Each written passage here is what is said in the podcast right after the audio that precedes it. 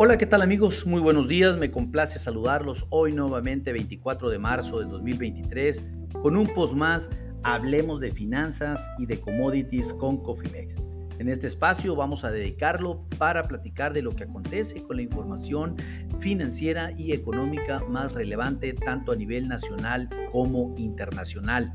Déjenme decirles de manera general que los mercados de capitales, las bolsas específicamente, tanto en Estados Unidos como en México, aperturan a la baja.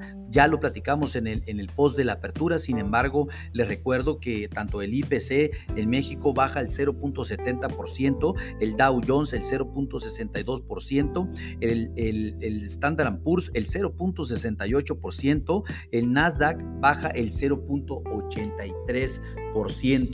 Esto ante las preocupaciones que prevalecen en el sistema bancario después de que el pasado miércoles la Fed incrementara en 25 puntos base su tasa de referencia para situarla ahora en un nuevo rango de 4.75 al 5%. Esto pues definitivamente continúa poniendo en jaque a la mayoría de la banca en los Estados Unidos. Recuerden que muchos bancos y sobre todo los bancos pequeños están vendidos bonos eh, o compraron bonos, mejor dicho, a niveles de 1.25 o 1.50% contra un mercado que ahorita ya oscila el 5%. Ese spread pues es precisamente la liquidez que se están agotando ante la necesidad de estarle pagando a su ahorrador una tasa totalmente diferente a la que ellos eh, están vendidos.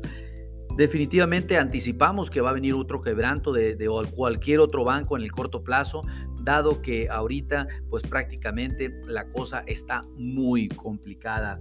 Las tasas de interés bajan ante el temores de recesión para los Estados Unidos, sobre todo para el segundo semestre de este año, y el índice del dólar se va a la alza, pierde ante el yen japonés, eh, pero sin embargo, pues eh, a nivel internacional, otras monedas pues sí eh, están padeciendo ante el índice del dólar que está reevaluándose en este momento. Los resultados económicos mixtos para el índice manufacturero y también para las órdenes duraderos en los Estados Unidos. Para hablando de México, buen reporte de la actividad económica. el peso se mantiene eh, en este momento estable después de haber tenido una devaluación muy importante la apertura, en donde tocó los 18, eh, casi 18.80 pesos por dólar. Ahorita cotiza en 18.56 pesos por dólar. Tuvimos una volatilidad muy fuerte a la apertura, sin embargo el peso ha ido recuperando terreno. Eso pues habla de la fortaleza que tiene nuestra moneda frente al dólar y pues es, gracias a esa fortaleza también proviene del gran spread de tasas de interés que tenemos contra los Estados Unidos en donde actualmente se mantienen en un rango entre, 6, entre 625 hasta 650 puntos a favor de las tasas en México. Eh, eso pues garantiza que México le continúan ingresando dólares para eh, compra de bonos y pues obviamente mantiene fuerte nuestra moneda, al menos por ahora en el corto plazo. Eh, vamos a platicar de los Estados Unidos, como ya les comenté, los órdenes de bienes duraderos al mes de febrero cayeron un 1% de un crecimiento esperado del 0.6%.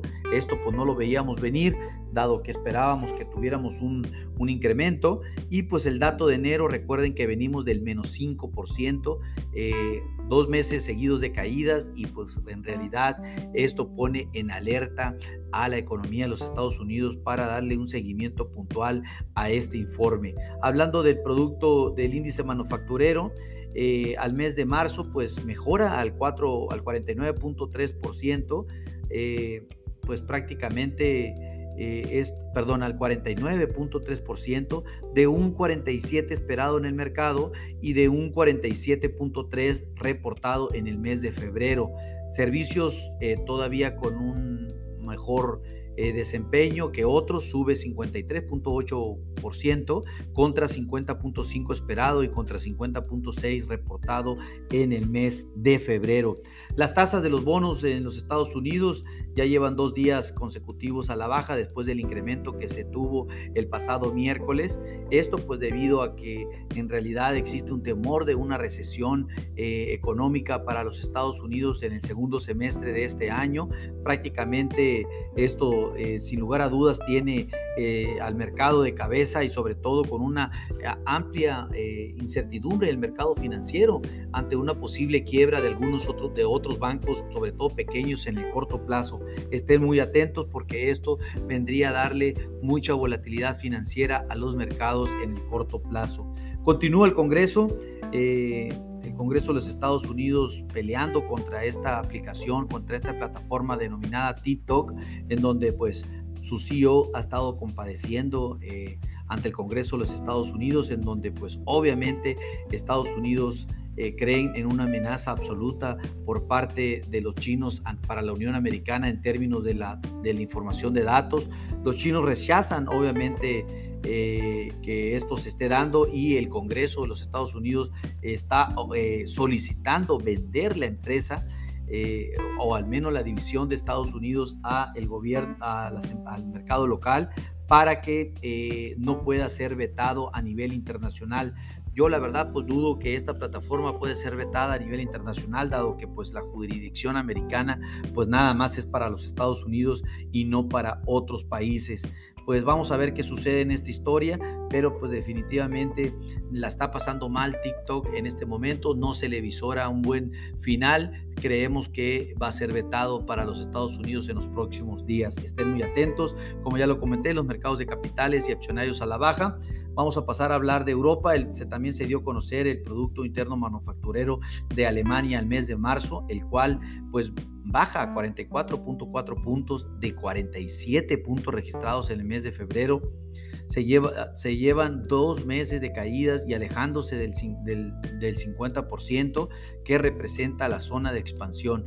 Los servicios mantienen un buen desempeño, estos aumentaron a 53.9% de 50.9% reportado en el mes de febrero. También se dio a conocer el producto del índice manufacturero en el Reino Unido, el cual también baja y cae a 48% de 49.3% reportado en el mes de febrero.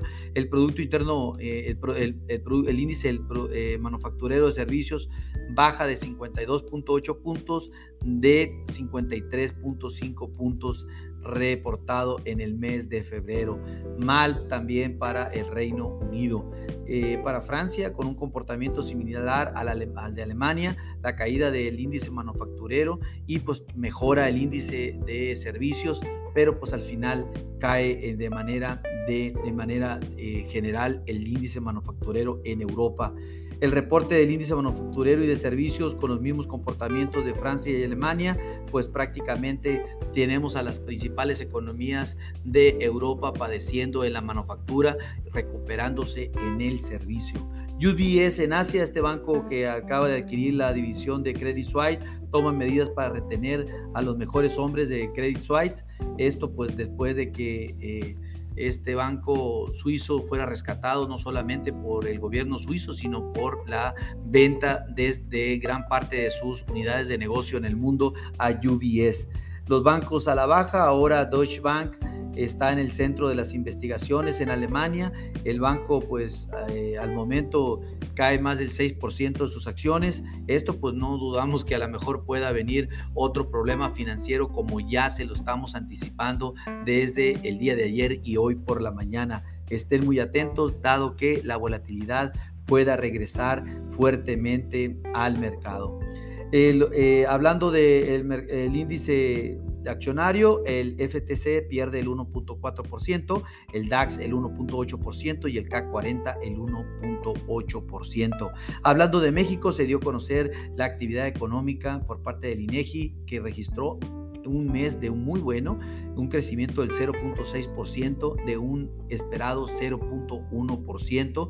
Ya en tasa anual creció del 3 al 4.40%.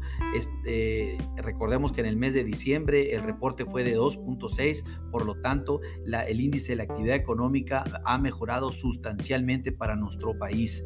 En el desglose de tasa anual destaca el crecimiento de los servicios con un alza del 5.6%. La siguiente, la eh, le siguen actividades industriales con un aumento del 2.8% y finalmente las actividades de agricultura, ganadería y pesca con otro, eh, con, con, es la única que cayó con un 1.1%. Hablando de Asia, los mercados de capitales de la región, pues prácticamente preocupados por todo el tema que está sucediendo no solamente en, eh, en su zona, sino a nivel internacional. El níquel en Japón cayó el 0.1%, Shanghai cayó el 0.6% y el Hansen el 0.7%, Sensex el 0.7%. Hablando para Latinoamérica, la inflación en Brasil en marzo eh, se informó la, la, la inflación a marzo eh, sobre todo para la primera quincena, la cual fue del 0.69%, de un 0.65% esperado. Obviamente la inflación eh, creció, creció, se fue de 5.36 a 5.63%. Esto pues definitivamente no es bueno. Sabemos que la inflación no ha cedido a nivel internacional y les recuerdo que la tasa de referencia para los brasileños es del 13.75%. Impresionante, ¿no? Eh, ventas a menudeo en Canadá al mes de febrero, al mes de enero, perdón, crecieron 1.4% de un esperado de un 0.7%. Buenos datos para Canadá, al menos en este informe. Esto es todo mis amigos por hoy. Esta es la información financiera y económica más relevante del mercado nacional e internacional. Espero sea de utilidad. Activen sus estrategias en administración de riesgos. Si no cuentan con una, nosotros con todo gusto podemos desarrollar un traje a la medida. A nombre de todo el equipo de Cofimex y mío propio José Valenzuela, le doy las gracias por su atención y les recuerdo que lo peor es no hacer nada. Pasen un hermoso día viernes. Cuídense mucho. Hasta luego.